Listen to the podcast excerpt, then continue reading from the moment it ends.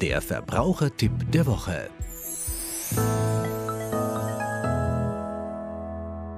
Die Fälligkeit eines Gutscheins kann ein strittiger Punkt sein. Man geht im Normalfall davon aus, dass wenn ein gut sichtbares Datum angegeben ist, dieses gültig ist. Wenn nichts draufsteht, geht man von einer zehnjährigen Verjährungsfrist aus.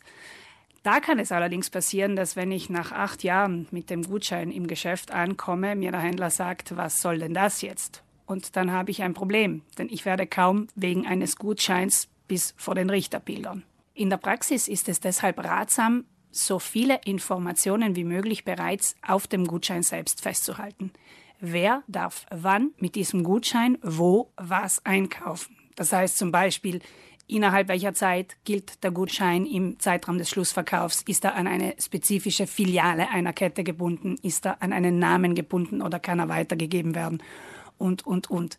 Je klarer der Gutschein, umso eher vermeide ich danach Missverständnisse und umso eher hat der Dieb Schenkte eine Freude mit dem Gutschein und es gibt keinen Zweifelsfall. Ein ganz praktischer Tipp, der Gutschein sollte nicht zu groß sein. Die riesengroßen Gutscheine sind zwar wunderschön zum Schenken und schauen toll aus, aber wenn sie nicht ins Portemonnaie oder in die Handtasche passen, riskieren sie zu Hause in der Schublade zu verstauben.